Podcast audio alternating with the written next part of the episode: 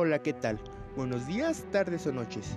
Les saluda su amigo Isaac Osorio y nuestro compañero Marco Antonio. Hoy hablaremos de un tema muy importante y algo controversial. ¿Qué es la independencia de México?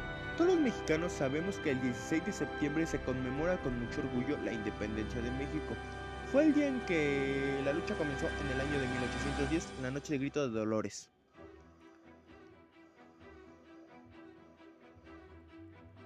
Para lograr la independencia de México hubo dos movimientos diferentes, un movimiento social y un movimiento político, encabezados por personajes como Miguel Hidalgo y José María Morelos. Tenían este una fuerte presencia popular entre trabajadores, jornaleros, mineros, pueblos indígenas, etc.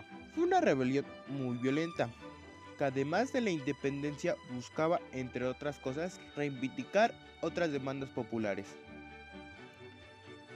Entre 1820 y 1821 había diversos grupos que a pesar de sus diferencias estaban de acuerdo en que la independencia era algo bueno para la Nueva España.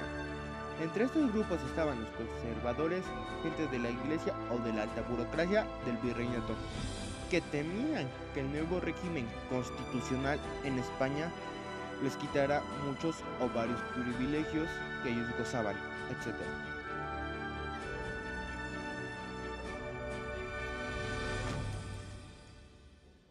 Otros grupos llamados autonomistas estaban de acuerdo con el liberalismo de España, pero querían más autogobierno para México. También estaban presentes grupos herederos de la insurgencia original como Vicente Guerrero y Guadalupe Victoria, que llevaban una década peleando por la independencia.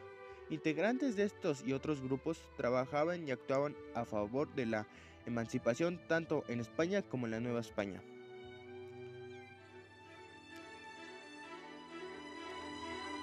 Otro suceso de enorme importancia para la consumación fue el Plan de Igual, un documento que logró ganar la simpatía de numerosos grupos que querían la independencia y ofrecía beneficios prácticamente a todos.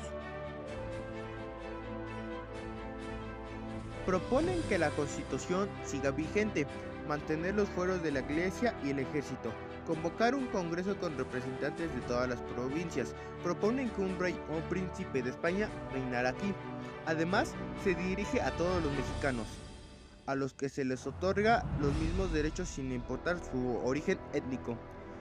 Iturbide se atribuía la autoridad del plan, sin embargo, está hecho que las ideas que ya estaban en el debate público tanto en España como en la Nueva España.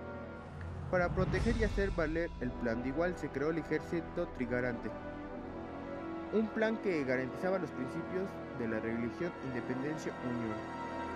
Este ejército entró triunfante en la Ciudad de México el 27 de septiembre de 1821.